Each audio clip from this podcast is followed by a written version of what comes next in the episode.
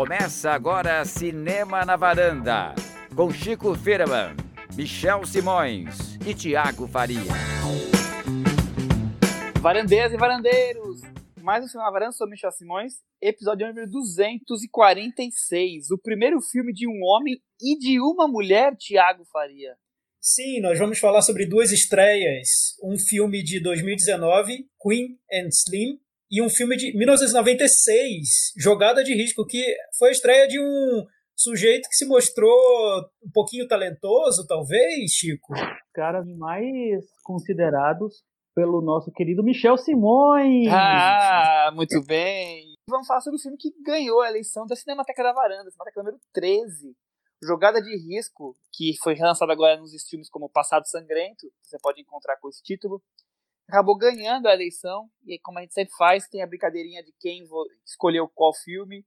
E para mim foi uma grande surpresa, porque quando eu soube os filmes escolhidos por cada um dos honorários aqui, dos queridos varandeiros, eu falei, Ih, jogar de risco vai ficar lá para trás, vai ter dois, três votos. E acabou na disputa mais acirrada de todos, onde os quatro filmes estavam até o final pau a pau. No finalzinho ele acabou dando uma disparada e ganhou a jogada de risco do Thomas Anderson, que fui eu mesmo que escolhi. Só para relembrar, o Império dos Sentidos foi o Thiago quem colocou na votação. O Tubarão, que eu, que eu, tinha certeza que ia ganhar, foi o Chico que escolheu. E a Cris tinha colocado As Patecinhas de Beverly Hills na votação, que ficou em segundo, inclusive. Ou seja, né. Michel? O Paul Thomas Anderson ganhando. O primeiro filme do Paul Thomas Anderson, ele ainda era um, um júnior ali, né? Ninguém considerava muito Paul Thomas Anderson. Esse filme ganhou de Tubarão, ganhou de Patricinha de Beverly Hills, ganhou de Império dos Sentidos. É, você vê o, a, o culto que existe em torno do Paul Thomas Anderson. Você vê como ele é um cineasta prolífico, né? Que tá aí chamando atenção. Tá aí, engoliu até o tubarão. Olha só que coisa. Você vê, a gente tá elogiando o nosso público, o Michel vem e elogia o Paul Thomas Anderson, tá vendo? Como são as coisas. Eu, eu não esperava nada, não esperava menos que isso. Mas hoje é um episódio só pra, só pra elogiar o Paul Thomas Anderson, não é isso? Não sei, não, é? Não, porque vamos ver, né? Vamos ver. Quem trouxe sobre... esse filme foi o Michel, então Exatamente. não tem nada a ver com isso. A gente já falou de Paul Thomas Anderson em outros é, episódios, eu vou trazer quais foram. Vale sempre lembrar a brincadeirinha de quem acerta as nossas escolhas. O primeiro que acertou foi o Lelo Lopes. Parabéns, Lelo Lopes. Dessa vez várias pessoas acertaram, mas o Lelo foi o primeiro de todos. É, é... com o Thomas Anderson na jogada, um voto a, a, todo mundo já sabe de cara, né? Então, enfim. É, era pouco provável ter sido o outro que escolheu, né? Chico, seria o Paul Thomas Anderson o Nicolas Cage do Michel? Certamente, nossa. Mas não sei o que, que, é que você está perguntando isso, é muito óbvio. Você sabe que hoje eu fui assistir o curta dele antes do, do Jogadismo, que eu nunca tinha visto, o, o Cigarettes and Coffee.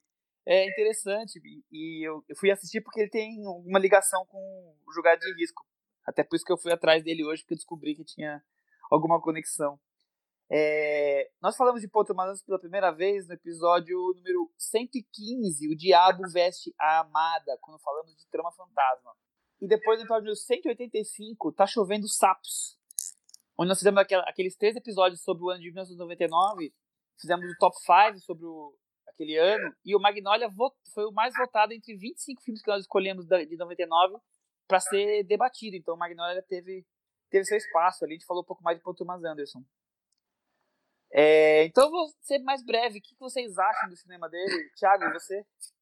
Eu acho, Michel, sinceramente, não é tudo isso, não. Brincando, brincando. É, é, enfim, é, é, um diretor superestimado. É um diretor, um dos mais, é, um dos diretores americanos que são mais interessantes do que a gente acompanha os filmes, né? Lançamento a lançamento, ele está sempre trazendo ideias novas, sempre nos, nos, surpreendendo com projetos cada vez mais ambiciosos. Mesmo um filme como Trama Fantasma, que é uma história de amor, tem toda um, uma construção grande ali do, do projeto dele. Acompanhando a carreira dele, eu noto que ele foi, já no, no Bug Nights, ele já ampliou as ambições e, e daí para frente nada o segurou. É interessante a gente trazer o Jogada de Risco porque é uma fase mais low profile do, do Paul Thomas Anderson, que eu acho que ele só repetiu no Embriagado de Amor. E mesmo assim, eu acho que Embriagado de Amor é um filme mais ambicioso que o Jogada de Risco, enfim. Eu, é. claro que eu gosto do Paul Thomas Anderson. Eu também acho que ele só foi pouco ambicioso nesse primeiro filme mesmo. Também concordo. E aí, Chico? É, um cineasta que eu gosto bastante, né? É, todos os filmes dele eu acho que eu gosto de, em algum nível, geralmente no nível alto. É, e também concordo com, com vocês. Eu acho que o Jogada de Risco é um filme ainda meio é, proto, né? É muito. Ele é embrionário ainda. É, as obsessões dele, essa coisa mais grandiosa que ele tem, que a gente vê em quase todos os filmes, ficam mais consistentes nos, nos filmes é, seguintes. Então, esse é um filme que eu acho mais filiado ao, ao cinema americano independente que era feito na época. É, e, mas aí é, é, um filme que é bem impressionante já também, né? É um filme que é bem impressionante, assim. O, acho que os talentos que ele reúne ali são muito, muito legais, aquele encontro que tem ali naquele filme. Cris, você acha que ele é um desses nomes que fala de um novo filme já está cotado para disputar Oscar? Não, eu acho que sim. Eu acho que o legal é que ele mistura essa coisa de querer ter, de ter projetos ousados, grandiosos, mas algum pezinho no indie ainda, ainda fica, assim, algum, algum olhar, né, do cinema indie ainda tá lá. Cada vez menos, mas eu sinto que tem. E, e a ambição dele me parece menos menos petulante do que alguns outros diretores. Então, normalmente eu, eu me sinto instigada a, a, ver as produções dele, a ver até onde ele quer chegar. É até interessante isso que a Cris falou, porque geralmente quando a gente fala, ah, o cineasta é muito ambicioso, é ambicioso, parece que você está xingando, falando mal. Em alguns casos você está falando mal, realmente. Mas eu acho que eu concordo totalmente com a Cris, porque, assim, no caso do Paul Thomas Anderson, eu acho que ele é um cara que ele consegue dar, dar vazão e, e encontrar os lugares certos para explorar essa coisa ambiciosa que ele tem. É, então é um, é um cineasta que para mim é muito consistente. É, não vou dizer que eu amo todos os filmes é, radicalmente e tal, mas eu acho que todos eles têm, ele sabe muito bem onde jogar essa coisa da, da ambição, da grandiosidade que ele tem, que é uma das características do cinema dele, né? Assina embaixo, perfeito. Vamos falar de jogada de risco? Vamos. Nós vamos jogar, chamar de jogada de risco, né? Não vamos falar de passado sangrento, não, né? Vamos deixar só que os streams atuais usaram esse segundo nome, mas. É interessante, tá muito, tá viu? Muito forte, né? É, é interessante, Michel, que, que esse filme, eu acho que ele nunca foi lançado no cinema no Brasil, né? Não, foi E aí eu, eu lembro que eu vi numa mostra que teve de filmes, eu acho que era de primeiros filmes, eu não tenho certeza mais, foi no, no espaço, é, na época era espaço Unibanco ainda, é, há muito tempo, não lembro mais o ano certo, e aí passou, e ele passou como jogada de risco, é, só que ele, esse é um filme que já tem dois títulos desde o começo, né? O título original, original é o Hard Eight, mas o título, o segundo título original é Sidney, que é o nome do personagem principal, né, do Philip Baker Hall. Essa história é curiosa, o, o Paul Anderson sempre quis chamar o filme de Sidney, para ele sempre o filme foi sobre esse personagem. E o estúdio que, que comprou os direitos e que produziu o filme nunca gostou do título, sempre quis chamar de Hard Date para tentar focar mais pro lado do, da, da coisa do cassino. E uhum. isso foi uma briga até o lançamento. É, é, muito curioso você ver o quanto ele detestou o processo todo.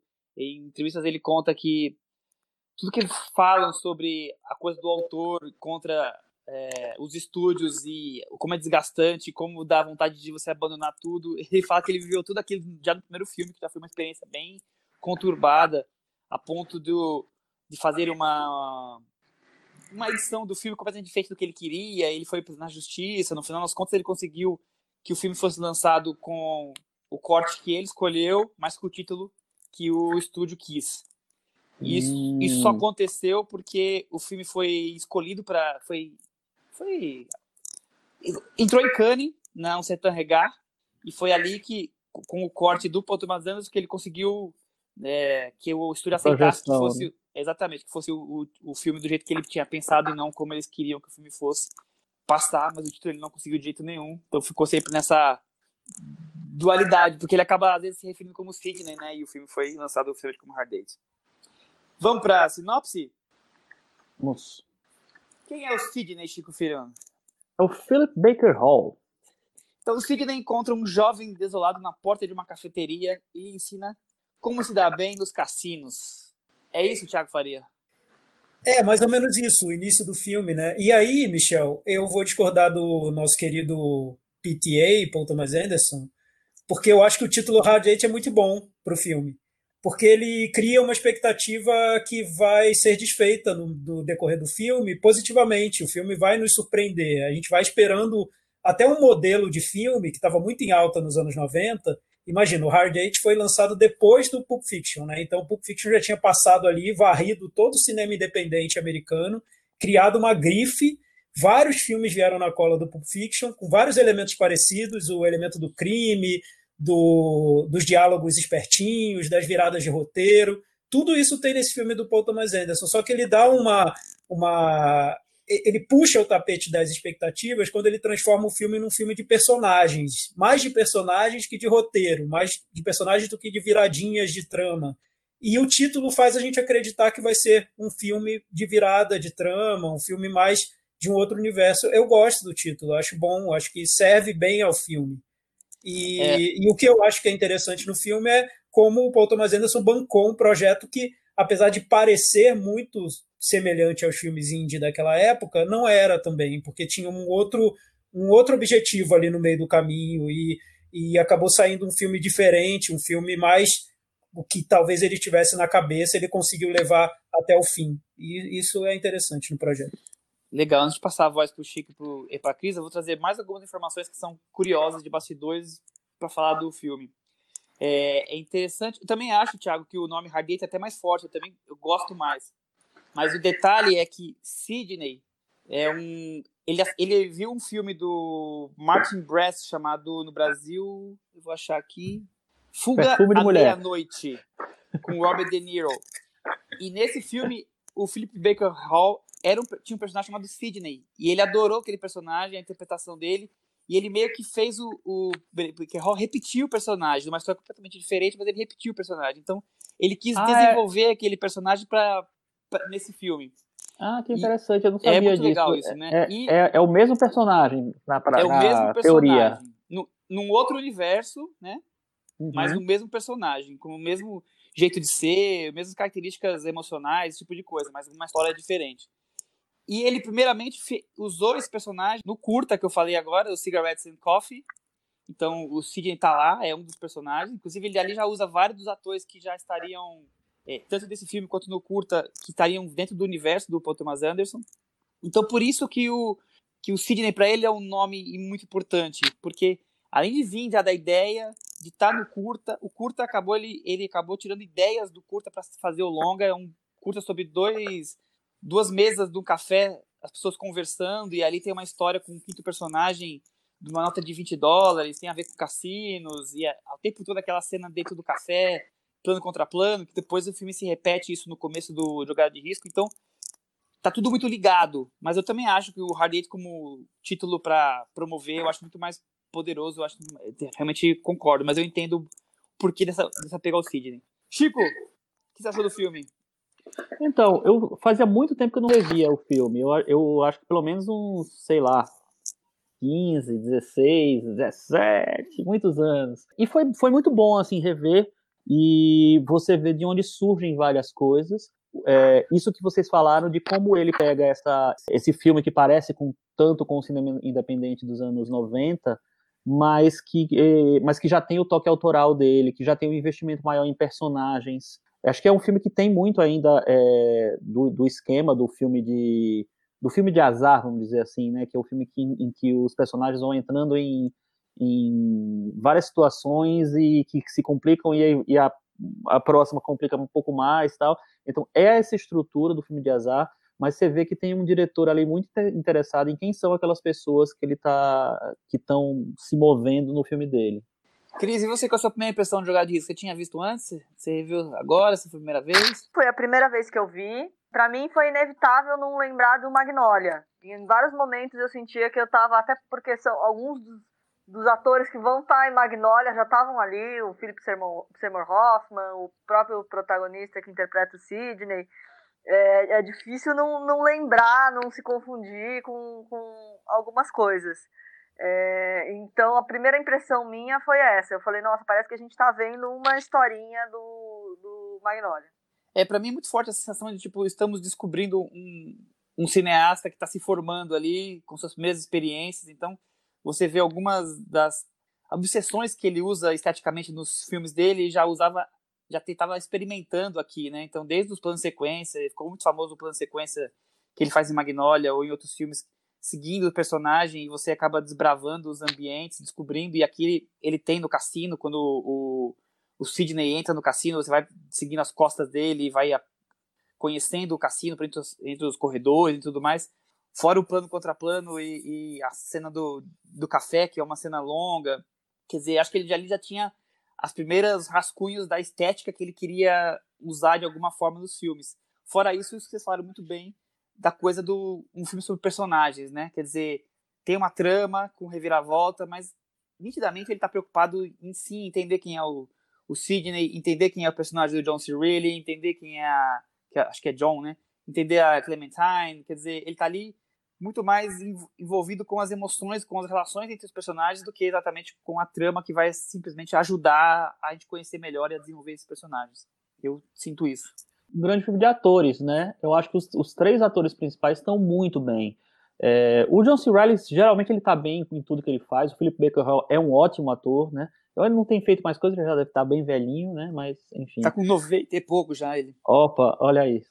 E para mim, eu acho que a, grande surpresa, não é surpresa porque eu tinha visto já, mas eu realmente não lembrava tanto. Eu achei muito boa a Gwyneth Paltrow, mas muito boa mesmo. Ela é uma atriz que ficou muito marcada pelo Shakespeare apaixonado e por essa pecha de, que, de ser uma atriz fraca que ganhou o Oscar de quem devia, etc. E aí é, você esquece que ela realmente ela tem grandes momentos é, nesses anos 90, ao longo dos anos 90, início dos anos 2000, acho que ela tem grandes momentos de atuação. E esse, para mim, é um deles. Eu acho que o mais legal no filme, assistindo agora, foi realmente identificar de onde veio alguns traços, de onde, onde vieram alguns traços do, do Paul Thomas Anderson. Eu reparei no filme algumas sequências mais longas, que ele parecia que esticava as sequências para provocar um efeito quase desagradável. Tem uma com o Samuel Jackson, que é uma das cenas mais importantes do filme, mas parece que ela está alongada ali, dá um peso para a cena que a gente veria, por exemplo, no, no clímax do Sangue Negro, né? Que isso ele já levou ao limite, esse, esse estilo de, de pegar uma sequência e, e de estender, né? E, nisso, e já tem isso nesse filme, ele consegue fazer, tornar o resultado um pouco diferente do que é o, do modelo da época, porque o modelo da época era tudo muito acelerado, né? Tinha que ser o diálogo tinha que ser rápido, tinha que ser muito falado, tinha, as cenas tinham que ter cortes estilo videoclipe, era, era tudo muito rápido. E, ne, e nesse filme você nota uma tentativa dele de esticar um pouco o tempo do filme em alguns momentos, que isso ele já repetiria depois. E, além disso, o trabalho dele com os atores, que novamente ele se dedica muito aos atores no filme, e, a, e construção de personagem também. Eu vejo como um filme, o que eu noto de diferente mesmo é que é essa falta de ambição, né? Você nota que é um filme que é feito para ser pequeno, né? Ele é, é quase um, um, meio do caminho entre os curtas e o, e o filme, o, o curta e os filmes que ele faria depois, principalmente Bug Night, que é um filme já muito maior, né, muito mais ambicioso. Mas eu lembro quando eu vi Bug Night na época, eu vi no cinema, eu lembro muito ainda hoje, porque eu revi Bug Night e gostei mais quando eu revi. Mas quando eu vi no cinema, a sensação que eu tive quando eu saí foi, poxa, o Tarantino está influenciando muita gente mesmo, né? Que era tão forte a marca do Tarantino naquela época que parecia um filme que tinha vindo daquilo, do, do cinema dele. Para mim, o Paul Thomas Anderson só virou mesmo o Paul Thomas Anderson a partir do Magnolia. Você sabe que as principais influências do Paul Thomas Anderson que ele fala em entrevistas é o Robert Altman, claro, é Martin Scorsese e François Truffaut. Então tá bom. Faz sentido, faz sentido, faz sentido.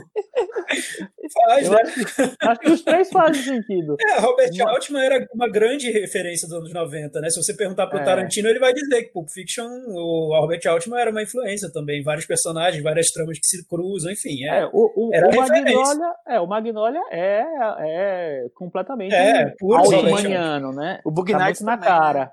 O Bug Nights também, mas o Magnolia, eu acho que ele tem, ele tem mais um, uma coisa de revezar os personagens. É, no, no, no, sei lá, no Bug Nights eu acho que tem uma história mais central e, e os personagens vão circulando por ali. No Magnolia, não, todos são meio, são meio importantes, né? Tem a mesma importância, mais ou menos. Então acho que tem uma, é, é, é mais radical nessa coisa do Altman. É, mas eu acho que faz sentido, tudo faz sentido. É, o, o, Scorsese é um, outro, é um outro diretor que sempre busca essa coisa da ambição, da grandiosidade, é um, é um cineasta que tem essa, essa coisa do, da coisa grande, né? Uh, eu acho que tem a ver também. E o Truffaut, acho que o cara mais dos personagens. Eu acho que faz é, sentido, tudo faz sentido. Acho, é, eu... vejo, eu vejo menos Truffaut, mas eu também. Bem. Todo mundo deve ser influenciado pelo Truffaut, né? Naquela é. época, principalmente. Mas o, o, Scorsese e o Robert Altman, se você pegar o cinema do Tarantino do Pulp Fiction, é quase um cruzamento de Scorsese com Robert Altman, né? Com uma... É, pode ser com, com estilinho porque exagerado três, dele, sim. É, porque você tem três tramas, né, paralelas que, que vão se cruzar nesse mundo do crime, que lembra muito o que seria o cinema do Scorsese. Sim, sim, sim, eu acho que tem tudo a ver. E o, o, o Jogada de Risco, apesar dele não ter ganho exibição nos cinemas brasileiros, ele fez um certo um sucesso no circuito independente nos Estados Unidos. Várias indicações ao, ao Spirit, ganhou vários prêmios de primeiro é, dos críticos de Los Angeles, de Boston, então tem, ele, ele teve um impacto grande já, porque a gente é, costuma lembrar realmente do Paul Thomas Anderson a partir do Bug Nights, mas nesse filme ele já tinha, já teve uma plataformazinha com as outras coisas. Legal, Cris. O que você acha dessa coisa do, do seu filme, sei lá, quase policial, quase um neo-noir e, e ter um personagem que você está tentando entender as questões, questões emocionais dele, né? Ele é um senhor que está ali como se manipulando os outros personagens, enquanto tem um casal ali que vai surgindo que beira a ingenuidade e a responsabilidade. O que você achou disso tudo? Eu acho que para mim uma das grandes marcas do Paul Thomas Anderson é fazer essa investigação mesmo dos personagens, né? Se aprofundar nos personagens, deixar essa essa um pouco, ele sempre deixa um pouco de assim, quais são as motivações desse personagem, né? Eu acho que é uma coisa que ele gosta de trabalhar é, é, é, em, todos o, acho que em todo o cinema dele, né? Você pelo menos eu sempre em todo filme dele tem sempre a minha impressão é essa, tem sempre alguém que você não, sente que você não está compreendendo inteiramente, assim.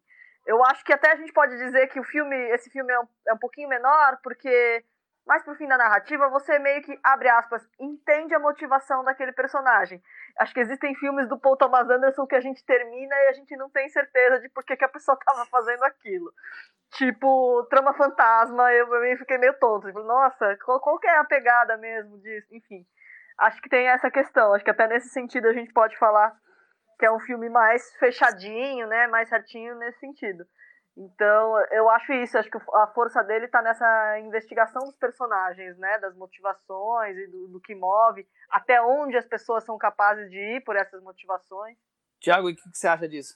Sim, eu acho que o, o filme trata desses temas. O que eu acho legal é como ele, ele desvenda esse personagem, né? Um personagem que tá lá em primeiro plano e no momento em que a gente acha que sabe tudo sobre o personagem, ele revela uma faceta ali que desconcertante, né? Que vai fazer a gente ver aquele personagem de uma maneira totalmente diferente. É, é interessante, sim. A atuação é ótima dele, então ajuda muito no, no processo. Eu tô cheio de easter eggs hoje. É, na cena em que o, o, o, Samuel Jackson confronta verbalmente com o, o Sidney, tem uma hora que ele fala, eu conheço as pessoas com quem você andava. Aí ele fala tal nome, tal nome, Jimmy Gator. Jimmy Gator depois seria o personagem do próprio Philip Baker Hall em Magnolia. Quando eu bati o, o, o ouvido, eu falei, nossa, Jimmy Gator, eu sei exatamente quem é Jimmy Gator. É o PTA verso? É o PTA é, verso isso? É um pouco disso. É um pouco ah. disso que eu tô ah. querendo trazer pra vocês. Tem um pouco é o PTA verso. Chico, o que você acha da motivação dos personagens e dessa coisa... É um filme sobre culpa, no final das contas, né? Michel, eu acho assim, eu, eu gosto muito, eu ia fazer a pergunta para o Tiago, mas você, você fez antes, aí tudo bem. Eu ia perguntar assim, Tiago, o que é que você acha dessas perguntas que o Michel faz, que ele passa meia hora escrevendo uma pergunta super complexa e joga no Não, seu colo? É que, assim. é que ele quer, na verdade, que a gente diga sim, porque a pergunta é a opinião dele, entendeu? Fala, Chico, você acha que esse filme é um filme sobre culpa, desprezo e sobre motivações escondidas do personagem? Você fala, sim, pronto, é isso. É, não, Mas... eu tenho, tenho uma estratégia. A estratégia é a seguinte: você nunca fala eu não sei, você nunca gagueja, você simplesmente responde o que der. É você, você arrasou na sua resposta aqui. Você fez até umas conexões maiores, assim, dos personagens que guardam segredos, que eu acho que realmente eu acho, tem. Achei que né? a gente parecia até que tinha ensaiado a resposta. Foi, Foi Não, não, é assim, você. Mas você nunca fala não. Você nunca fala, é, o ao vivo é assim, gente, ó, a aula de media training, o ao vivo é assim, você nunca fala, ai, eu não sei, mas pensando bem, não sei o que lá, você chuta pro gol e acabou. Vamos ver aonde a bola vai entrar. Olha, esse é o momento da varanda que não existe nos filmes do Paul Thomas Anderson. Improviso. Improviso, verdade, não existe. Você sabe Verdade, que não é. não sabe que não é. Você sabe que não é verdade, vocês acabaram de falar. O quê? Ele acaba, ele ele fala em muitas entrevistas que o, o Philip Seymour Hoffman é, fez 100% da, da interpretação dele no, no lance do Red Date lá, totalmente foi criada por ele na hora, inesperado, fora do roteiro. Então tem bastante improvisação, sim.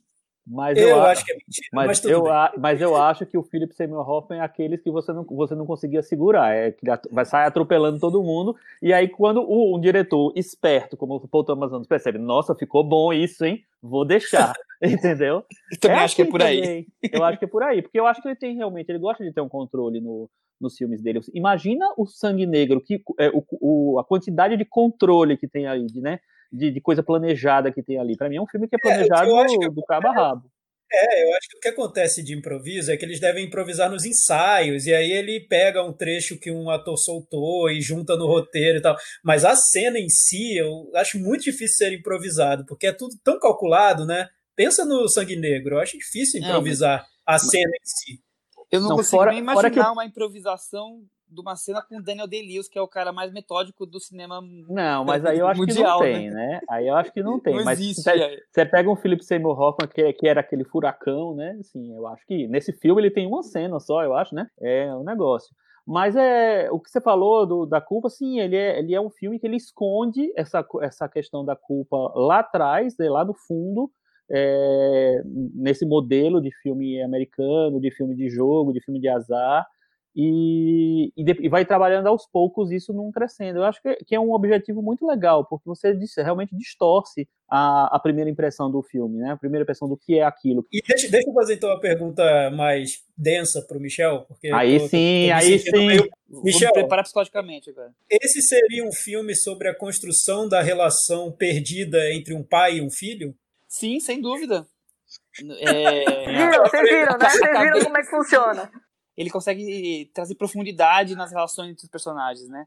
O- Os filmes que a gente citou agora há pouco são ainda mais profundos. Esse é até mais raso comparado com os demais. Mas todos eles têm alguma questão que ele desenvolve um pouco mais de profundidade, algum personagem, alguma sensação, algum sentimento. Ele, ele nunca deixa as coisas assim.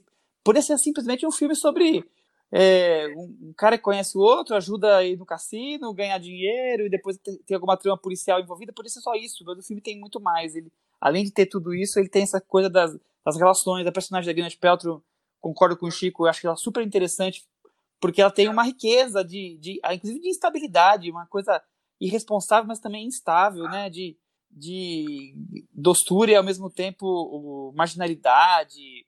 Já o personagem do, do John, eu acho que ele é bem equilibrado, sempre como um, loser, um- sempre uma pessoa carente. Então ele sempre está desenvolvendo os personagens ali com muita riqueza. Eu sempre É, gosto muito. A única coisa que o único senão que eu faço é que eu acho que o personagem do John C. Reilly é muito parecido com vários personagens do John C. Reilly. Eu acho que eh, o John C. Reilly é um grande ator, eu acho ele ótimo. Mas eu acho que ele, ele entrou num, mo- num modelo de personagem que se repete. E aí eu não. aí Eu- é, é o que, é o que eu menos me interessou no filme, na verdade. entendeu? Mas Michel do já se repetia na época? Já se repetia na época ou se repetiu depois? Pode ser que depois, não sei. Aí eu realmente eu não, não- nem pensei nisso. Precisa olhar a carreira dele para ver. Provavelmente Mas eu acho depois, que- porque são os primeiros filmes dele, né? Mas sim, concordo. Magnolia, É. por exemplo, o personagem do policial é muito parecido com esse. Nas Exato, questões não em todos, porque ele, ele é ser, meio né? Aquele grandalhão, meio bobo, meio ingênuo por um lado, entendeu? Eu acho que tem uma- um, um padrão ali que ele que ele caiu, ele caiu naquela coisa. E tem muitos atores que, que acontecem isso, na verdade, né? Mas enfim, eu, mas eu gosto muito do John C. Reilly, não, não, não é uma crítica a ele, não. É só dizendo que eu me interesso muito mais pelo personagem do Philip Baker Hall e o da Gwyneth Paltrow, que eu acho personagens mais, mais criativos, mais cheios de vida, mais misteriosos, sei lá, eu gosto mais. É, o meu único senão é que eu acho que é um filme ainda meio a meio do Paul Thomas Anderson. Tem o Paul Thomas Anderson começando, mas tem também aquele filme indie que você esperava naquela época. Então, Sim, eu acho que é difícil. hoje a gente já. Eu acho que o filme melhorou muito com o tempo, porque hoje a gente olha para esse filme e está, e está totalmente desapegado da época, né? Mas na época, eu lembro que eu já estava de saco cheio de ver filme parecido com esse. Era tudo muito parecido. Tinha um que eu lembro que era super, se perdeu no tempo mas que o nome acho que era Coisas para Fazer em Denver quando você estiver morto. Era Sim, muito cópia de Quando você está morto, é. é então assim, tinha muito filme parecido, muito. E todos nesse formato, é. assim, envolvendo jogo, crime, várias sim, tramas, sim. vários personagens, enfim. Roteiro, roteiro espertinho, enfim, tudo, tudo parecido. O tempo fez bem para esse filme, porque quem encontrar hoje esse filme na Amazon e não tiver vivido essa época, ou não lembrar muito dessa época, não vai carregar esse peso dessas referências tão na cara, né? Pode ser, eu concordo com você. Eu, eu lembro que quando eu assisti esse filme eu achei legal, mas não achei nada demais. Eu gostei mais quando eu vi agora. Sim, eu também. Perfeito. É, lembrando, o Thiago acabou de comentar, o filme está na Prime Video da Amazon e também na Apple. Apple, Apple Plus, sei lá como é que chama, mas o streaming da Apple também. Vamos encerrar por Tomás por hoje? Vamos. Vamos partir por hoje, né, Michel? Por hoje. Só por hoje, né? Vai voltar. Por hoje. Se depender do Michel, tem a, tem, vai ter a sessão Paul Thomas Anderson toda semana na, na varanda, né? Semana, semana que, vem, que, vem, a gente fala sobre vício inerente. É outro filme semana que vem, eu estou esperando nada menos que isso. Agora vamos aguardar essa, esse filme novo dele aí com o Bradley Cooper, né? Pois vamos é. Ver que, que vem por aí. Eu não sei se já tem nome, mas enfim. Não, não, é, ainda não tem nome. É, Untitled Project. Exatamente. Boa.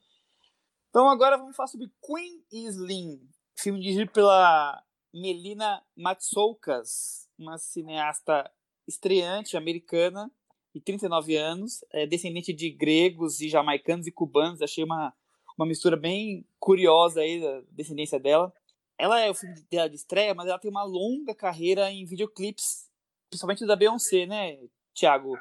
Pô, é, é, acho meio injusto você falar que é o filme de estreia dela, afinal ela dirigiu nada menos que Lemonade, o filme da Beyoncé, que é um filme, né? Se você for pensar aí na duração dele, eu acho que ele tem pelo menos um, digamos, um média-metragem, tem uma hora e cinco minutos, olha, é, conta como longa, né? Então vamos mas o Lemonade, filme. Não, mas o Lemonade tem 72 diretores, né? Tem isso, né? Então ela fez um então, é segmento. Então ela fez, é ela eu... fez um curta, tá? Esse ah, é o primeiro um longa. Dentro, dentro do Lemonade.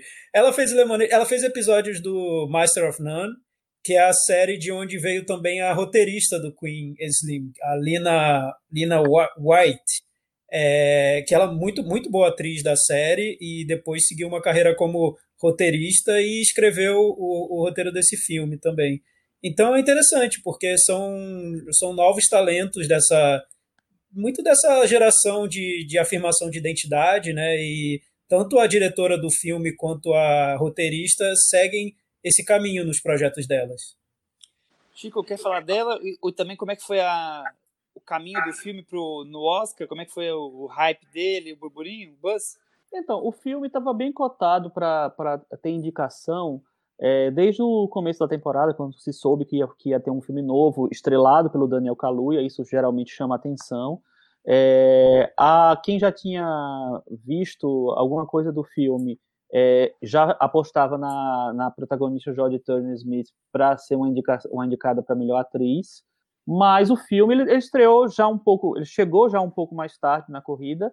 Ele, ele foi visto aí nos, pelas primeiras premiações, né, ele conseguiu ser visto por, pelas primeiras premiações. Ele tem prêmios de, de direção, diretor estreante, editora estreante do National Board of Review e de alguns outros prêmios de críticos.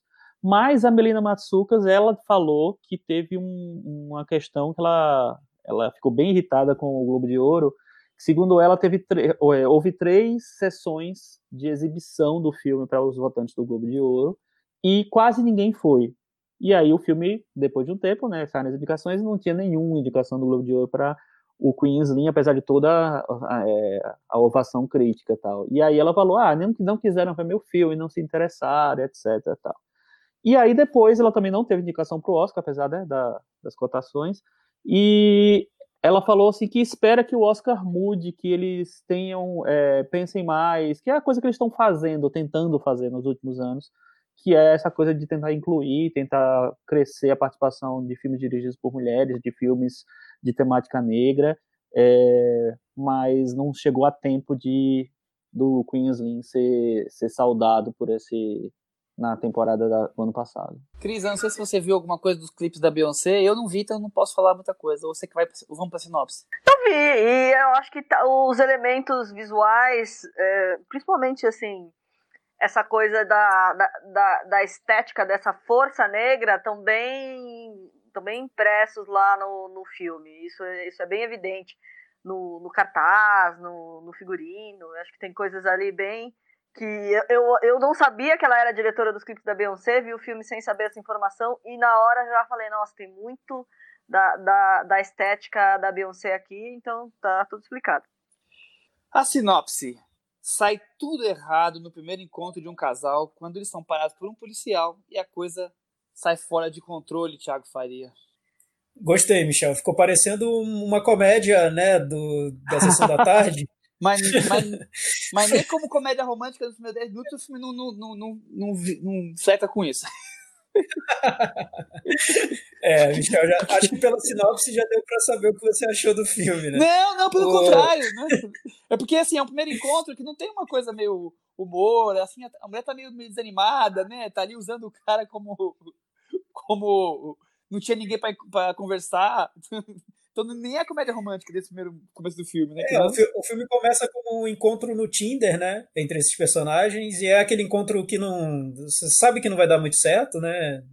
Assim, tem. Eles se simpatizaram por alguns motivos, mas, enfim, não vai, não vai muito longe, né? Até que no meio do caminho eles são parados por um policial branco. E aí já dá para ter mais ou menos ideia do que vai acontecer, né? Não vai terminar muito bem esse, esse momento, esse encontro entre esses personagens. Então a estrutura do filme é muito típica de um road movie, né? É, é o, os personagens na estrada vivendo situações fora do comum, situações inusitadas.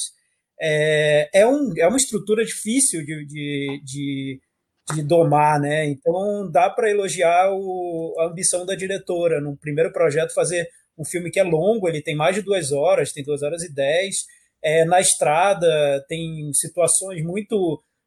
É muito, muito difícil lidar com esse, esse equilíbrio entre um tema mais cômico e, e um tema mais sério, e porque o filme quer falar sobre, sobre racismo, sobre afirmação do negro, e ao mesmo tempo quer criar situações fantasiosas, é, até situações mais ridículas.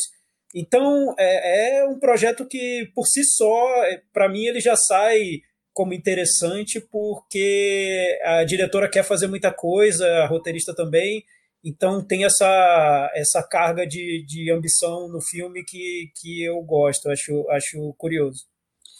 Chico, é isso? É uma mistura de road movie, thriller criminal, drama social? É, eu acho que na verdade a, a, pegada principal do filme é essa questão racial, né? E é um filme que ele surge num, num cenário em que muitos filmes têm falado sobre isso, têm ganhado projeção sobre isso. É, então ele teve que conquistar o espaço dele.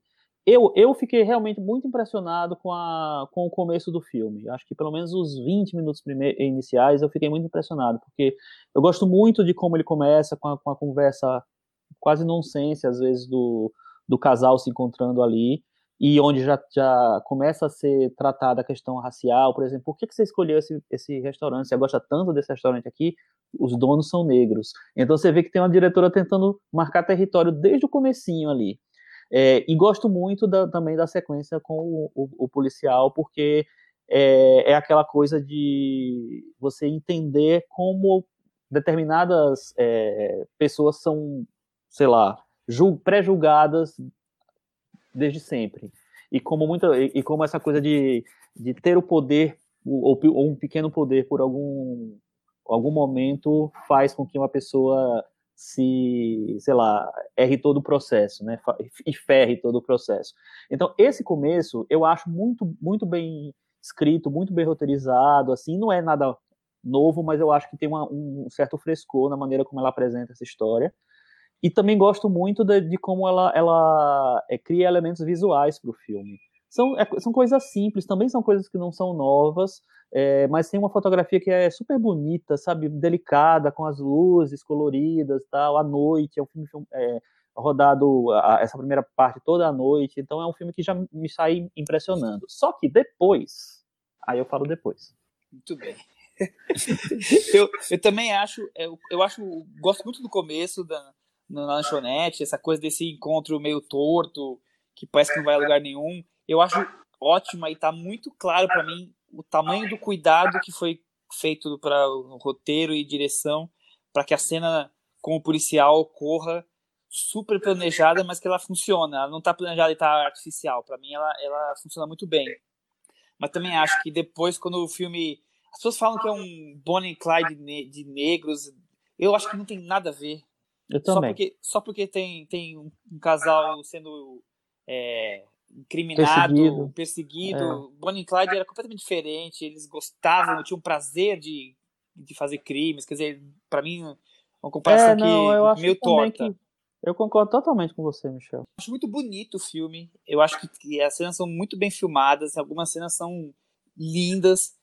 A, a, noite, como é que ela usa a noite, eu acho muito bem feito. Mas eu acho que a questão do roteiro e de ficar criando subtramas, subtramas não, é sub, sub é, soluções para a coisa continuar, o road movie seguir em frente, a fuga. Eu acho que ali o filme dá uma boa uma complicada. Cris, o que você achou de Queen? Eu tenho a impressão mesmo que as soluções que ela cria para ir costurando a trama é que às vezes trazem um, um, putz, um pouquinho de uma quebra de ritmo. Você começa, eu também concordo com o Chico que você começa tem um início assim tão factível, tão cru assim, aquela a cena com o policial é tão tão assim, prende a sua respiração, é tão forte. E isso é tão bacana, mas aí conforme as coisas vão acontecendo, algumas coincidências, algumas coisas que vão carregando a trama, sou, deixam um pouco artificial. Por outro lado, eu também, também gosto da estética, gosto muito das atuações, acho que os dois atores estão na medida. Também acho. Gosto da presença dos dois. Mas eu acho que é, é um, tem, um, tem uns pecadinhos de roteiro mesmo em alguns pontos. Mas mesmo assim eu acho que é uma trama que, que apesar de ele da, da, ter esses, essas coisas pontuais, ela vai te carregando, ela te envolve, assim. Ela tem, tem uma coisa a, a, a dizer que isso vai, vai, vai permeando toda a narrativa. Tiago, você acha que o filme consegue ser um símbolo da rebeldia da comunidade negra contra o racismo e o status quo? Sim, consegue. É... é, Gostou da minha pergunta perfeito, perfeito. É bom que já resume né, o que a gente estava pensando em falar. Essa aula da Cris foi maravilhosa.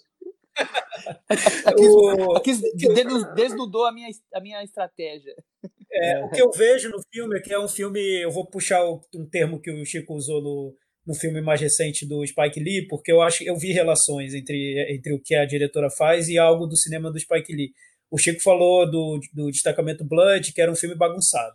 Esse eu acho que é um filme bagunçado também. Não tão bagunçado quanto o, o do Spike Lee, mas eu acho bem é, corajoso o que a diretora faz nesse filme, porque ela poderia ter seguido um caminho muito mais linear, muito mais quadradinho, e ela não segue.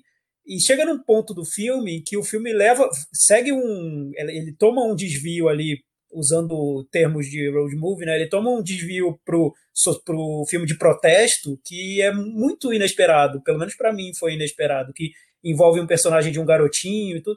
Ali me lembrou um filme de Spike Lee, que é o que o Spike Lee costuma fazer. Ele, ele cri, vai criando a trama e vai alongando aquela trama e tirando subtramas e sentidos diferentes e, e transformando o filme tanto para um lado cômico quanto para um lado trágico, e tudo cabe no filme, né?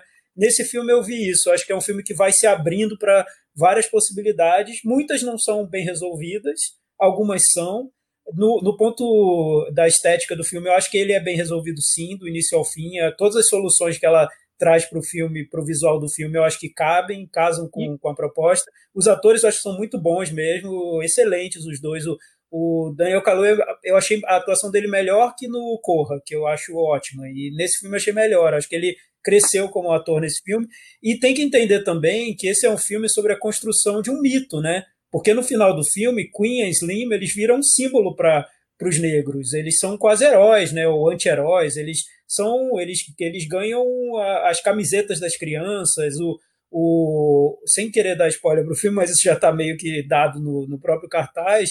eles viram um símbolo. Então o filme é uma lenda, do, a mitologia do, de Queen Slim. Então cobrar do filme algo muito realista, muito pé no chão, como é o começo, talvez ah, eu acho que nem era o que ele queria, né? É, eu concordo com várias coisas que você falou, não todas. É, a primeira coisa que eu acho que é muito, que, é, que isso é muito interessante, eu acho muito arriscado realmente. Eu acho que ela, ela vai para vários, é, vários lugares inesperados. E em alguns lugares eu acho que vira uma armadilha, porque ela fica presa naquilo e para mim não se resolve direito. Em outros, como na história do protesto, eu acho que funciona. É, então eu acho que é um filme que realmente ele tem, é, ele não quer ser um filme linear e limpo limpo no sentido de direto, né? Eu acho que eu, eu preferia que fosse um filme é, mais consistente totalmente, sempre. É, eu acho que ele tem altos e baixos e isso me, me, me tira um pouco. Mas ainda acho que é um filme muito forte, acho que é um filme muito é, com muitas soluções boas. E você falou do estética, a gente já tinha falado da estética, mas assim, a, a questão sonora do filme eu acho muito boa também. O, o, o ah, e tem um lado, tem um lado bom também na, que, eu, que eu me peguei ali na parte da construção musical do filme, que a diretora chamou um, um músico que, que chama Dev Haynes, que ele tem um projeto Isso. chamado The Orange, que eu acho muito legal, e ela procurou ali qual, qual músico contemporâneo negro seria meio que o Quincy Jones dessa geração mais indie, alternativa. E esse cara realmente, ele é, ele é muito bom, ele é bom músico, bom compositor, excelente produtor, até vários hits pop ele tá com tem a mão dele. Então, é um cara que, que tem um ouvido muito bom pro pop negro atual e a trilha representa isso muito bem. Eu achei ótima a trilha, tudo muito bem selecionado. É, eu não falo nem, nem só da trilha, eu acho também do, da, da, da do, do, som do filme, a estética sonora do filme, eu acho muito boa. A, a música incidental também, eu acho incrível o filme, é, é essa, essa parte do filme. É, e eu concordo totalmente com você em relação ao Daniel Kaluuya, eu acho ele incrível. Eu, eu revi o filme hoje, eu tinha visto já alguns, alguns meses, e, o, o, e tem uns detalhes de interpretação do Nina Kaluuya, que às vezes é, ela fala alguma coisa, que ela é uma personagem meio empoderada, que às vezes dá umas respostas assim, né, dá umas cortadas, e tem um, e, e a resposta dele é, é, apenas um olhar, assim, ele tá incrível, ele tá sensacional. Ela também é muito boa, né, ela é estreante, inclusive. É, então, é, Smith. Isso, é uma química que eu achei bem, bem legal também no filme. Ela é a esposa do Joshua Jackson, o que comprova que as mulheres do Joshua Jackson são bem mais interessantes do que ele, porque ele é ex-marido da Diane Kruger, Joshua Jackson, Pacer do Dawson's Creek. Momento fofoca. Olha só, eu não sabia Revelação, disso. Realmente. É, mas é começo de carreira, mas não é estreante. É comecinho, né? ela fez o Demônio de Neon, ela fez o Lemon. Acho que ela fez alguma série agora que tá. Que, acho que tornou ela um pouco mais conhecida. Não sei só dos Ela tem uma série chamada Jet, tem Night Flyers, tem várias séries, na verdade. Ela. Tem o True Blood é legal também, ela fez alguns papéis. De, de uma roteirista mulher e de uma diretora, né, para uma personagem que é que, que nessa trama a, a, mulher ela já, já começa bem empoderada, né? Ela é uma advogada que tem a vida dela e que tá até meio de saco cheio daquele cara, sabe que não vai dar em nada aquilo ali. Então é uma personagem que vai crescendo e já começa com, sabendo muito bem qual é o lugar dela e ela toma o, as rédeas do, da trama desde o começo, né? Interessante ver isso no filme também. É um filme eu, que tem um partida bem feminino, né? Eu acho Total. muito interessante isso no filme, porque é, o personagem do Daniel Kaluuya, o Slim, ele na relação com ela, ele é o filme inteiro relativamente parecido, né? Ele tem aquele jeitão, ele tá ali é, mais tranquilo, vai aceitando as coisas, mas também, claro, se impõe quando ele acha que tem que se impor, enquanto que ela tem uma transformação na relação, né? Porque ela, desde o primeiro momento, ela é uma personagem, como vocês falaram, é, de, de presença, de, de personalidade forte, e depois ela vai, não vou dizer que ela vai mudando, porque ela não deixa de ser nunca ela, mas ela vai se, se relacionando com ele, se abrindo para ele, e você nota que um pouco da aspereza vai, vai se deix, deix, ficando pelo caminho, digamos assim. Mas eu acho legal como o filme consegue, é, desde o começo, mostrar as diferentes maneiras de se comportar dos personagens. E aí isso fica, tipo, muito claro na, na cena do policial, né? É, que ele já Sim. tem um, uma, um comportamento um pouco mais passivo, ela completamente ativa, completamente questionadora, né? Então, e, e, e, eles são, ao longo do filme, você vai entendendo que eles são realmente desse, desse jeito, né? Quer dizer, o filme já, desde o começo, já consegue é, criar os as características dos personagens ali muito bem. Completando o que você falou dos personagens, eu acho que ali você trabalha com dois, é, dois estereótipos de, de, da população negra, que é o negro que é ousado, que vai para frente, que questiona, que confronta, e o negro que aceita, que aceita, que vai aceitando tudo. Então, eu acho que também tem um, um, um questionamento, um posicionamento político em, em se, é, se jogar esses dois personagens juntos numa cena em que os dois têm reações diferentes. É, eu acho que é, é, muito você dizer assim, olha, é, existe uma outra forma de lidar com essas situações.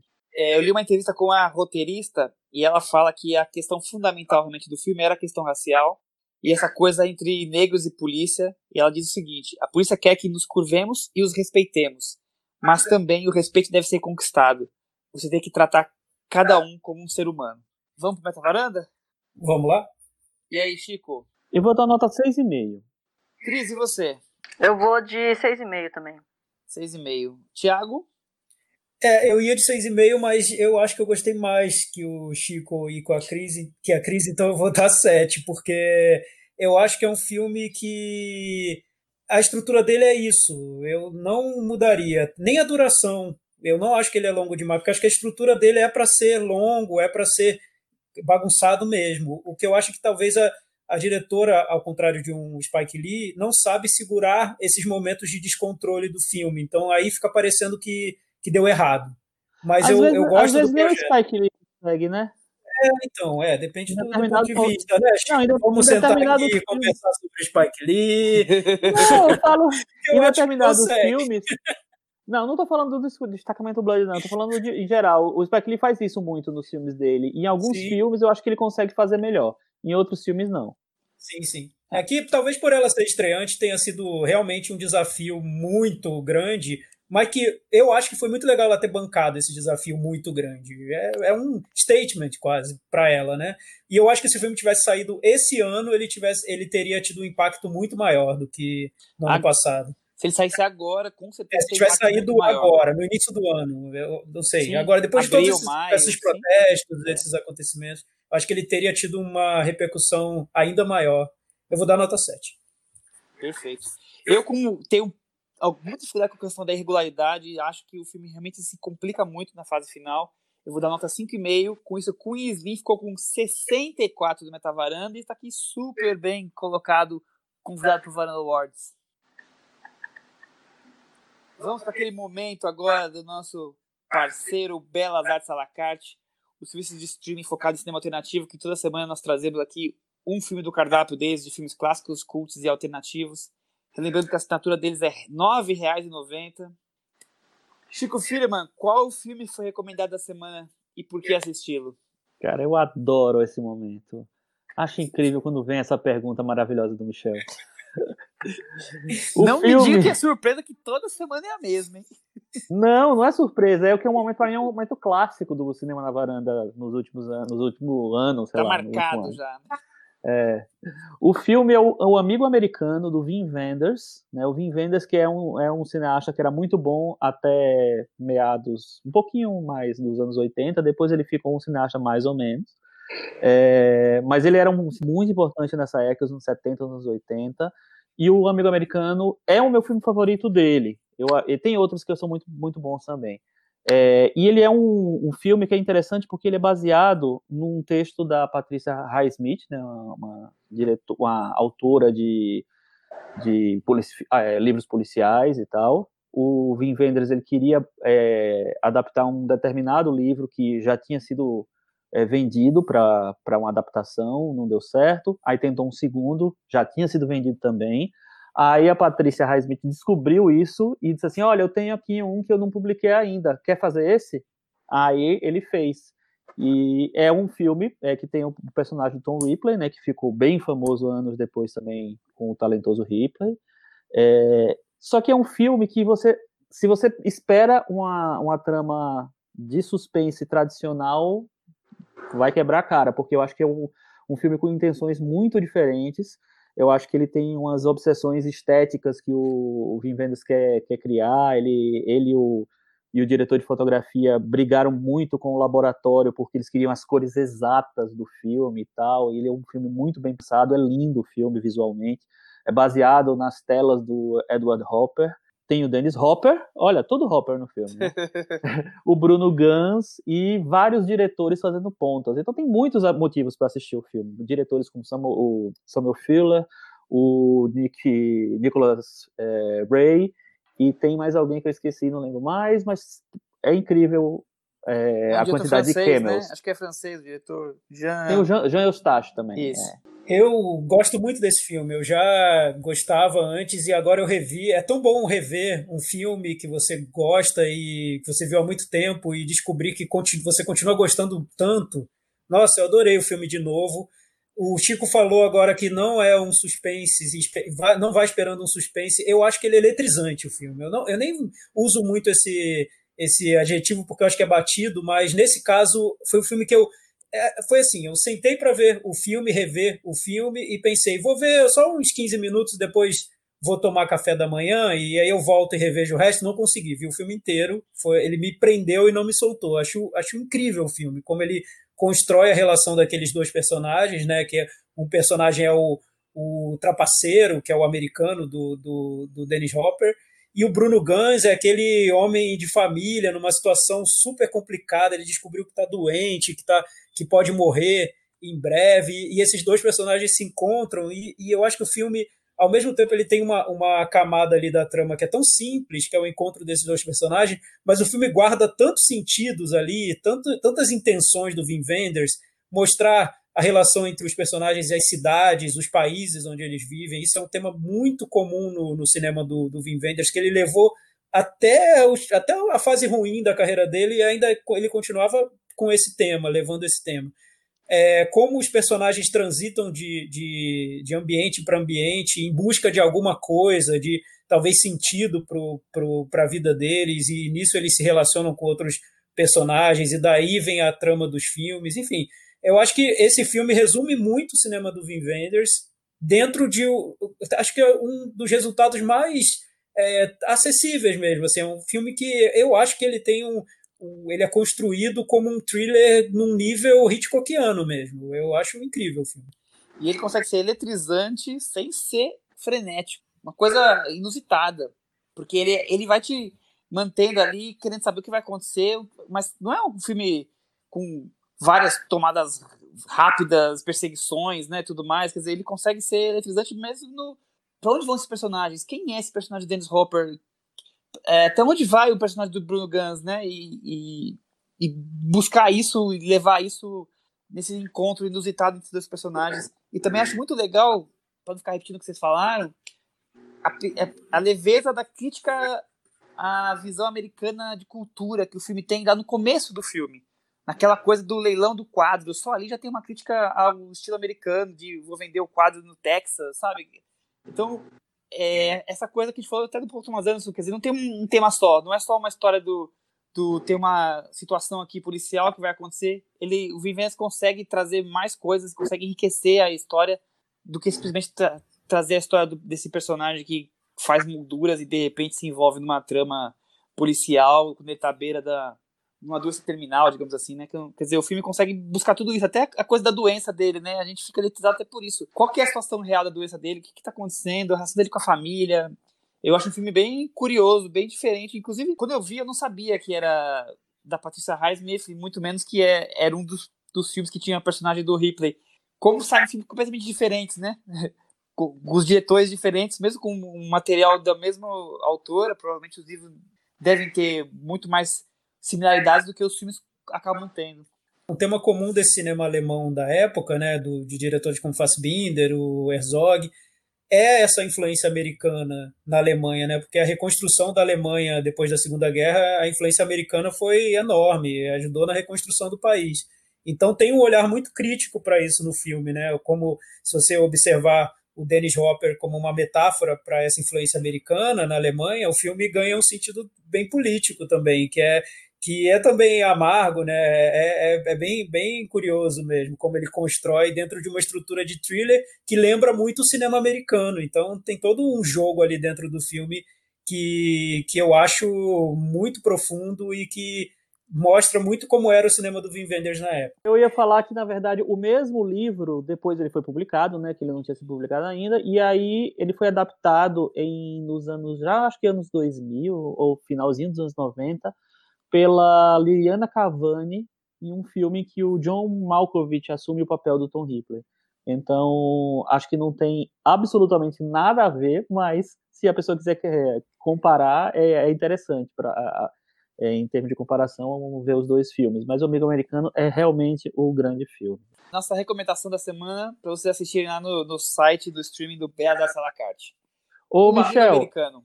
Aproveitando Sim. que a gente está falando do Belas Artes, é, é, o, o, Belas Drive-In anunciou também as, os novos filmes dos próximos dias e tem muita coisa interessante que eu acho que vale indicar. É, tem filme do Martin Scorsese, tem o Depois de Horas, que é um filme ótimo. Eu, Nossa, eu, eu adoro o filme. Eu acho que deve funcionar muito em drive-in, inclusive, esse filme. Os Infiltrados também vai passar. Vai passar um filme que eu adoro do Wes Craven, que é o Quadrilha de Sádicos. Vai passar o Seven, que a gente já falou aqui na Cinemateca da Varanda. E tem filmes inéditos também. Tem o Bye Brasil e tem filmes inéditos. É, tem o Alice Júnior, o Porno para Principiantes. Então tem umas coisas bem interessantes que vão ser, é, ser exibidas lá no, no Drive-In do Belas Artes e, e, acho que ainda é o, a maneira mais segura de ir pro cinema, né?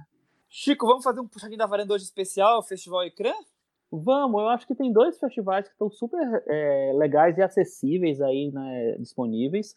E um deles é o Festival Ecrã, que é o festival de filmes mais experimentais, bem alternativos, independentes, é, que geralmente acontece todo ano no Rio de Janeiro, essa é a quarta edição, só que atualmente não tem cinema, né, gente, então tem que ser online. E aí é, cria um efeito interessante, porque é, você perde o evento né, físico de uma maneira, só que você ganha numa projeção, então tem muita gente assistindo aos filmes, e os filmes são muito autorais, muito conceituais, tem coisa muito legal lá. É, eu tô vendo bastante coisa. Vocês aí, vocês chegaram a ver? Eu vi alguns. Thiago, você viu alguma coisa? Vi também, estou vendo vários. Começa você então, o que, que você tem para destacar do, do, que você viu? Eu, pra, eu vou destacar dois filmes brasileiros que eu vi, que eu, a gente não falou tanto de cinema brasileiro esse ano, até porque tem poucos lançamentos, mas eu acho que esses dois filmes que estão passando nesse festival é, certamente entraria numa lista minha de, de melhores do ano, porque são, são, me surpreenderam muito, são muito fortes. Um deles chama Sertânia, é um filme do Geraldo Sarno, um diretor que tem 82 anos.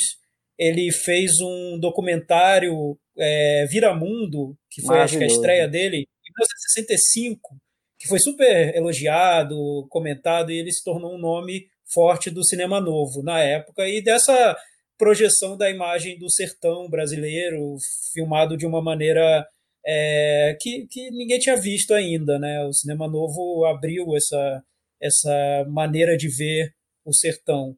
E aí, nesse Sertânia, o que ele faz é meio que ligar os pontos e voltar ao sertão. Né? E, é, e é curioso porque o personagem do filme é um, um, um homem que mora no, no, no, no Nordeste, vai para São Paulo e volta para o Nordeste. Então, ele está mostrando a migração como um fenômeno social que é circular, e ele cria para isso um filme que também tem uma narrativa que parece que está andando em círculos. E, e, ele faz o filme de uma maneira muito é, ousada mesmo. Ele usa uma câmera que está sempre dentro, junto com o personagem, ela está rastejando junto com o personagem. É um personagem que está num momento de agonia e o filme traduz bem essa agonia em imagens que são lindas. É, é impressionante como é, o filme é, é uma surpresa tanto para quem já viu os filmes do, do diretor, quanto para quem está caindo de paraquedas e, e assistindo como um, um, filme da programação do, do festival. Foi é o filme mais forte que eu vi do festival, vi já uns, uns cinco ou seis,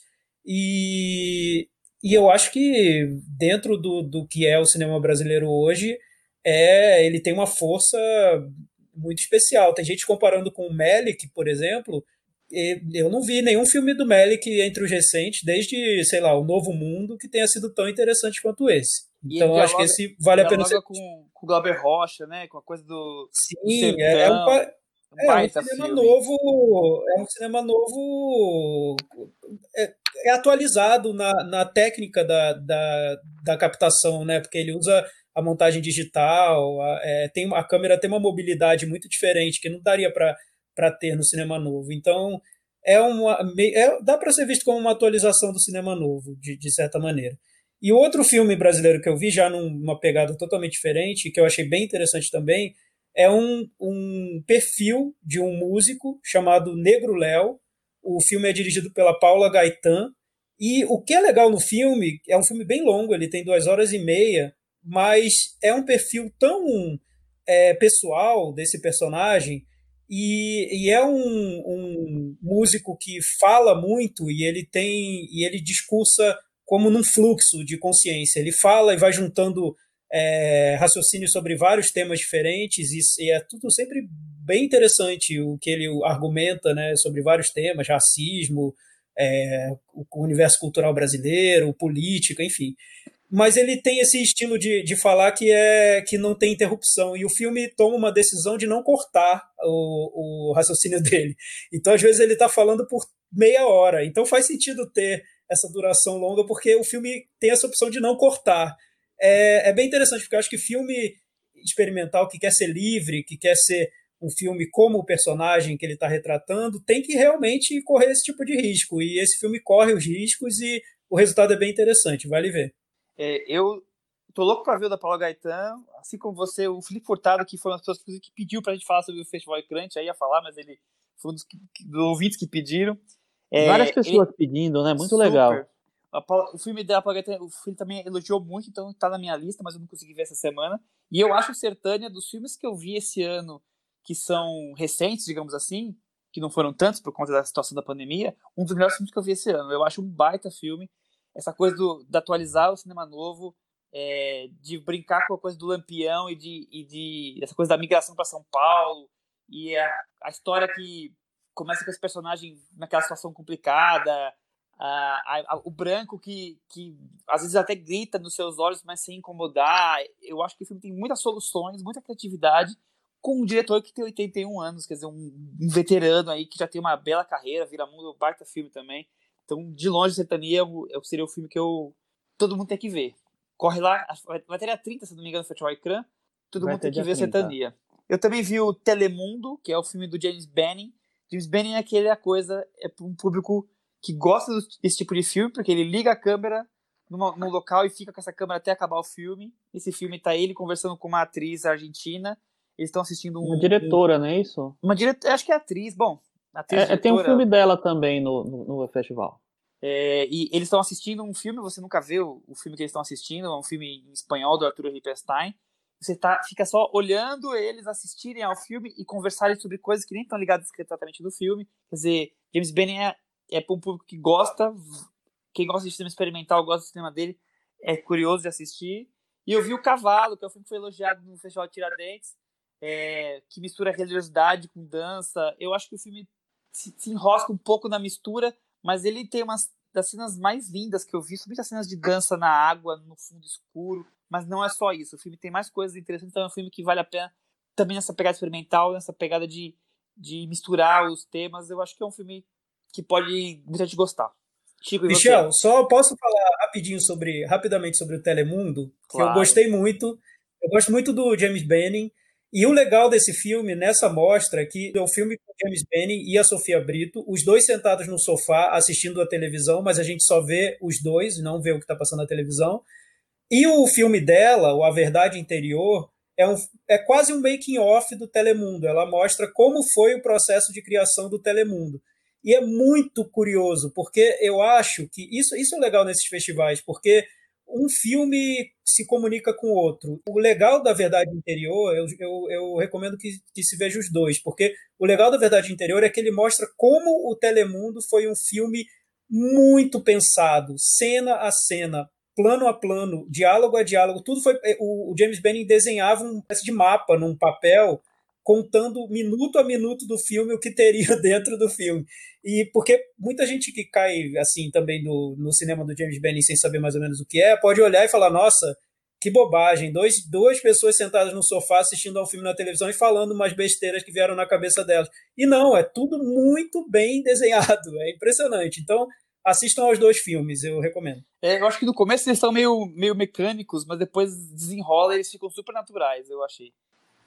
Chico, eu vi o Cavalo também, que, que o Michel falou. É um, é um filme de Alagoas, então é um filme que, é, que é, tem uma, eu tenho uma certa proximidade. Eu conheço muitas pessoas que trabalharam, eu conheço os diretores. E é um filme que eu acho que ele tem uma fotografia lindíssima. Tem, como o Michel falou, tem uns momentos lindíssimos, tanto de dança quanto de, de imagens mesmo é, do filme. Tem uma imagem que é linda, que é, da, é de uma senhora indo em direção a, a, ao interior de um lago, eu acho, né?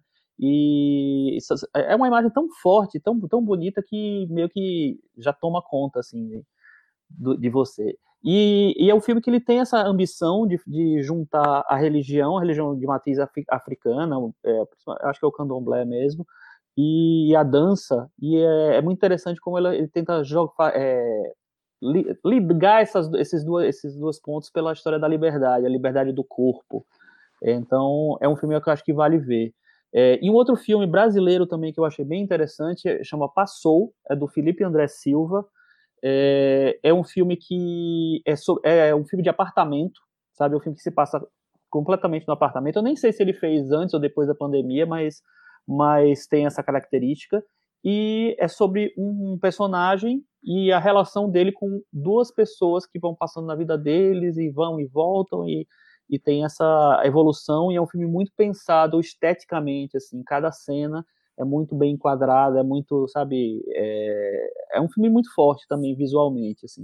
Mas o filme que eu mais achei interessante no, no, no festival, assim, é um filme que eu achei, é, sei lá, magnético, que é chama Sono de Outono, de um diretor chamado Michael Higgins, é, que é uma história de terror só que feita de uma maneira completamente é, um conto de terror, com vários elementos meio clássicos de conto de terror, mas que é feito com, com um apuro visual e uma estranheza é, que dá um, um, tom totalmente, sei lá, nonsense para o filme e, e, me capturou do começo ao fim. Esteticamente é um filme, é um prazer visual o filme. Então eu acho que é uma, uma, uma bela indicação para quem quiser ver lá. Eu tenho um curta também brasileiro chamado A Morte Branca do chamado A Morte Branca do Feiticeiro Negro, é, que está disponível lá, que reflete é, é, é, faz uma reflexão sobre a escravidão, os, as consequências da escravidão. É um, um curta que narra a, uma carta de despedida de um escravo é, e é bem forte também, é bem, bem legal. Então, assim, tem várias coisas para descobrir lá, tem, tem vários filmes que tem as, alguns têm uma pegada um pouco mais pop, por exemplo, o Sofá do Bruno Safad, é, tem outros que são bem experimentais mesmo. Eu acho que vale a pena ver. É, tem muita coisa boa ali. São filmes diferentes, como a gente falou, é festival experimental, então não é aquele coisa do cinema padrão que nós estamos acostumados a ver na Netflix, é um filme diferente. É. Mas vão com a cabeça aberta. O festival é gratuito, todos os filmes estão lá de graça. É, quem quiser Isso. colaborar com o, com o festival tem um um link, depois um, pode um colaborar quanto né? você quiser, exatamente, Exato. mas são gratuitos, então quem quiser se arriscar, quem gostar do cinema diferente, é aqui... só acessar o, o site, né, festivalecran.com e lá em filmes você escolhe o que você quer ver e, e vai fundo. Exatamente. Ô, Michel, e só tem mais um outro festival que tá rolando também, paralelo, até o dia 30 também, também são, são gratuitos os filmes, é o Kinoforum, que é o, o Festival Internacional de Curtas de, de Metragem de São Paulo, tem, eu estou vendo bastante coisa também, tem muita coisa legal no, no, no filme, tem as, são sessões, na verdade, né, como, como eles fazem geralmente na, nas exibições no cinema. Eles, eles dividem eh, pelos brasileiros, os filmes estrangeiros, os filmes latinos tem uma sessão à parte, tem uma sessão só de filmes de terror, tem, uma, tem muitas coisas legais que, que a gente pode assistir lá, filmes, é, documentários, animações, filmes para o público infantil, filmes mais adultos, filmes mais é, corajosos, assim. Então eu acho que tem coisas legais. Um outro, um, um documentário que eu adorei, é, que está lá, é, curta-metragem, chama Cinema Contemporâneo. Também é do Felipe André Silva, o mesmo cara que fez o Passou. Esse daqui eu acho muito bom, muito bom mesmo. É, e ele reflete, ele faz, é um filme de cinco minutos, ele faz uma reflexão sobre essa, essa quase verdade que a, que a crítica é, brasileira, ou sei lá, do mundo, sei lá, é, determinou que esses, que esses documentários em primeira pessoa são meio questionáveis, ele faz um documentário em, em primeira pessoa questionando isso, ao mesmo tempo em que ele traz é, um grande trauma da vida dele, do passado dele, a partir de uma imagem que, que meio que simboliza esse trauma, e eu acho que vale a pena ver. Os filmes do, do, do ecrã, eles ficam o tempo inteiro, ficam do, do dia 20 ao dia 30 a, é, disponíveis lá, é só assistir. Os do Kinofórum, eles têm dias específicos. É, só que no dia 27 estão prometidos que todos os programas, todos os filmes que foram já foram exibidos, vão ser exibidos de novo. Então, é isso aí. Muito bem. Chico, só, só uma pergunta antes do Cantinho do Ouvinte. Cantinho do Ouvinte tá, acho que vai ser curto hoje. Qual, qual, é essa questão do filme? Eu não vi ainda esse, esse curta, mas qual é essa questão dele com com documentário em primeira pessoa? Porque eu, particularmente, não vejo um preconceito da crítica. Então, ele, ele começa falando, tem uma narração em que, em que ele começa falando que ele viu, eu não sei se foi uma palestra, não sei se foi um, o que foi num debate e tal, um crítico é, se posicionando criticamente em relação ao documentário em primeira pessoa, meio que questionando. É, eu eu não, não, vi essa palestra, então não sei exatamente. Posso estar falando é, coisas que não, não foram faladas. Mas basicamente é isso, é questionando esse grau de envolvimento, esse grau de se colocar assim e, se, e contaminar o, o, o, documentário a partir do envolvimento do narrador, entendeu? Mas, mas a, a, maneira como ele faz, cara, é muito bom. Cinema contemporâneo, muito bom mesmo. Eu acho que tem várias coisas Excelente, legais. Vou, vou é. anotado aqui. Tá. E quem puder, veja também é, os documentários, os documentários não, os curtas de um, de um diretor africano chamado Baloge, eu acho, que também é um músico. Então eles são, document... Eh, são filmes que têm uma historinha, mas tem, tem várias cenas musicais no meio, é, e que são verdadeiros clipes. E, e o, o, o, trabalho dele é sensacional. Ele é do Zaire, né? A, a, o Zaire agora acho que se chama República Congo. Democrática do Congo, e é, só que eu acho que ele tem, ele mora na Bélgica, então tem uma, tem uma relação entre os dois países. É, ele tem uma alta influência de moda, de cultura é. pop. Acho que o Congo, Congo, foi colônia da Bélgica, acho. É. E outra, outro filme que eu indico é o último Prometo, chama é, Eu Não Vivo Sem, Ele Não Vive Sem o Cosmos que é de um diretor russo que dirigiu há alguns anos um filme que ganhou, não sei se ganhou, eu vi no Animamundi, chamado Lavatório Love Story. Eu acho que esse filme concorreu ou ganhou o Oscar também de animação. É, e esse filme novo é muito legal, a história de uma mãe e um filho, e fala meio de, do excesso de proteção, da relação que se, que, que se firma de intimidade entre os dois que moram só, sozinhos, completamente sozinhos. Então é muito legal, muito bom mesmo. Chico, vamos para aquele momento então para a gente encerrar? Cantinho do ouvinte. Com o Tiago Faria. Cantinho do ouvinte, olha, lembrando os nossos ouvintes lá no blog cinemanavaranda.com é o lugar onde vocês podem deixar comentários que serão lidos aqui no podcast, comentados também. Aliás, o, um dos melhores momentos do podcast da semana passada veio de um, de um comentário do, do cinemanavaranda.com que foi o Lelo Lopes que deixou, fazendo uma provocação sobre o filme Bastidão, Bastidão da Noite, que é o filme que a gente mal fala aqui no podcast. Então, o Lelo Lopes voltou lá no nosso blog, cinemanavaranda.com, e deixou outro comentário. Ele diz que nem tem roupa para receber o Varanda Wars do Thiago e os elogios do Chico. Me diverti muito com a discordância de vocês sobre a vastidão da noite. Espero que a Amazon Prime Video lance logo uma sequência do filme. Pelo amor de Deus, né, Lelo? Eu queria dizer que o Lelo Lopes agora ele ultrapassou todos os outros, os outros é, varandeiros honorários aí, e para mim, atualmente, ele está na liderança dos, dos nossos ouvintes. Espetáculo. Você quer causar uma guerra entre, na varanda, né, Lelo? Vacina Noite 2. A Vacina é. na Noite 2. Eles foram pro espaço. vai ser Star Trek. A Vastidão da Noite 2, Star Trek. Pode ser a vastidão da noite, o som ao redor. Olha, eu adorei, adorei essa ideia, acho muito boa. Eu vou rever a Vastidão da Noite ainda para colocar ele em primeiro lugar do meu ano, mas em breve, enfim. Nem, nem, Vai rolar. tendencioso, né? Nem um pouquinho Nem um, tendencioso. nem um pouquinho, quase nada. Nem tá indo já com uma meta ali vendo o filme, né? nem um pouco. Mas, é tudo bem espontâneo. Sabe o que eu acho legal? Eu acho legal que eu gosto do Bastidor da Noite, mas eu não amo. Eu, falo, ele, provavelmente ele não vai estar no- bem longe do meu top 10. Mas vocês fizeram ele crescer pra mim. Muito obrigado, você, Thiago Faria, Cris Lume, Lelo Lopes. Michel Simões tá, comi tá comigo nessa, não pode É, Essa arredar. eu tô, essa eu tô. Eu gosto. Chico, você tem uma quedinha por filmes com som ruim, é isso?